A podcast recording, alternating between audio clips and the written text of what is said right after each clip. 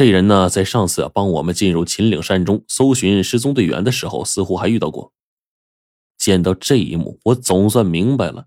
然而此刻，这石漂子呢，也已经发现我了。这家伙赶紧就逃啊，在后面被火烈给追上了，然后跟冰骷髅很快就把他给宰了。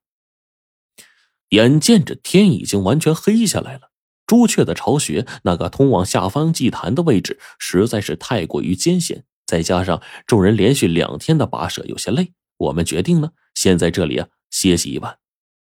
饶是黄队跟火烈身经百战，这会儿依旧是有些吃不消。黄队的双手以及火烈的断腿，实际上啊，好的时间也不长。现在正是恢复和休养的时辰。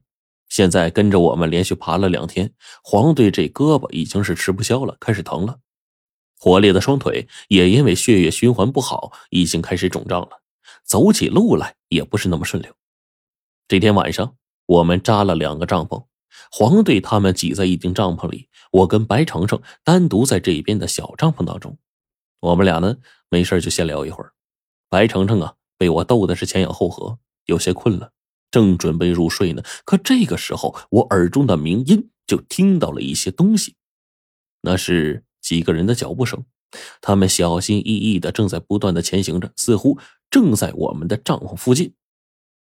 当我听到这阵声音的时候，我整个人一愣，就连白程程也看到我异样的表情了。不过呢，他并不能跟我一样听到鸣音，然后就问我说：“乐晨，你怎么了？”听到这丫头问话，我没时间解释，赶紧把她嘴捂起来，然后快速走出帐篷，朝外面轻轻看了一眼。就这会儿啊，我能看到四周围到处都是阴风盘旋，这些阴风打着旋儿，将周围的叶子都吹了起来。这叶子呀，在三四米高的天空上不断的往下飞落。这一幕啊，心说有鬼呀，赶忙睁开了阴眼，想要看一看具体是怎么个情况。这时候呢，冰窟窿第一时间跟着我出来了。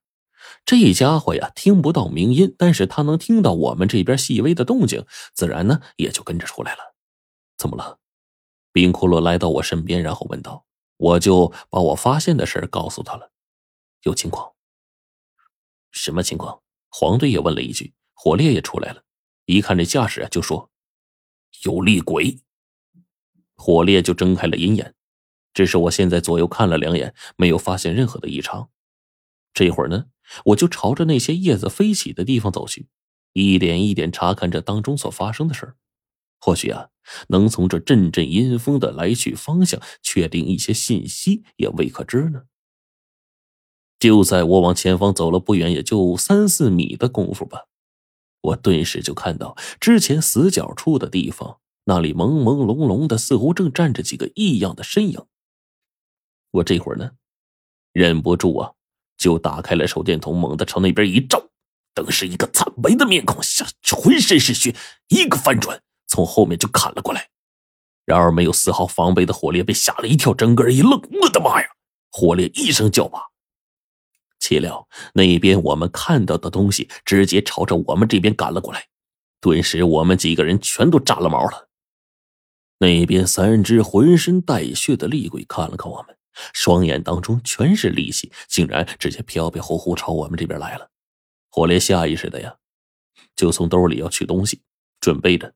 而我这会儿也拿不定主意啊，倒不是说我怕这些东西，反倒是因为我认识这三个厉鬼，所以呢，这件事就更加格外的让人难断。这仨厉鬼我都认识，没错，就是失踪的三个队员的魂魄。看他们浑身血污的模样啊，临死的时候一定十分悲惨。估计啊，也正是这样，才冤魂不散，戾气不散，因而形成了这副模样。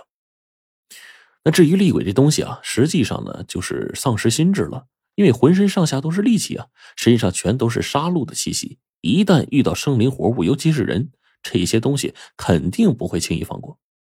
因此呀，现在这三只厉鬼看到我们也不闪不避，反倒是朝着我们过来。那说真的。这会儿说不防备吧，我心里有点虚。但是呢，他毕竟是我们曾经的队友。这会儿我就看着那仨厉鬼呀，却觉得有些下不了手。反倒是火烈这往后一扯，手中举着金钱剑就横在了身前，对着那三个厉鬼对峙着。你们再往前一步，我们可不客气了。火烈看着这仨玩意儿，顿时就吆喝起来。可即便是他这样吆喝，对面三个厉鬼啊，依旧是不断的往前方走，并没有退却的打算。反倒是冰窟窿、白程程还有黄队这仨人，现在啥也看不见，看到我们现在的表情都是莫名其妙的。眼前的场景呢，他们呢也不怎么畏惧，毕竟啊，他们看不见面前的一切啊。而这时候，伴随着厉鬼们越来越近，他们已经来到我们面前了，距离我们现在不到两米。但是这三只厉鬼这时候啊，没有任何凶厉的模样，虽然面色恐怖，但来到我们身边一米左右啊，停下来了。你们都死在山林当中了，我叹了口气，说实话挺难过的，毕竟这三个呀都是和我有过交集的人，现在看到他们死，有些难过。这会儿我忍不住叹了口气。这三个厉鬼队友虽然满脸凶厉，但即便如此，他们还是点了点头。因为啊，大多数厉鬼咽喉的位置被利器堵住了，没法说话。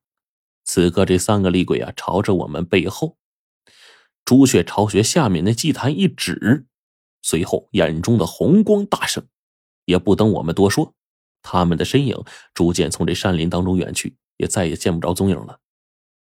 看着他们的身影渐渐消失，我这时候重新打量起背后了，那之前我们下去过的祭坛。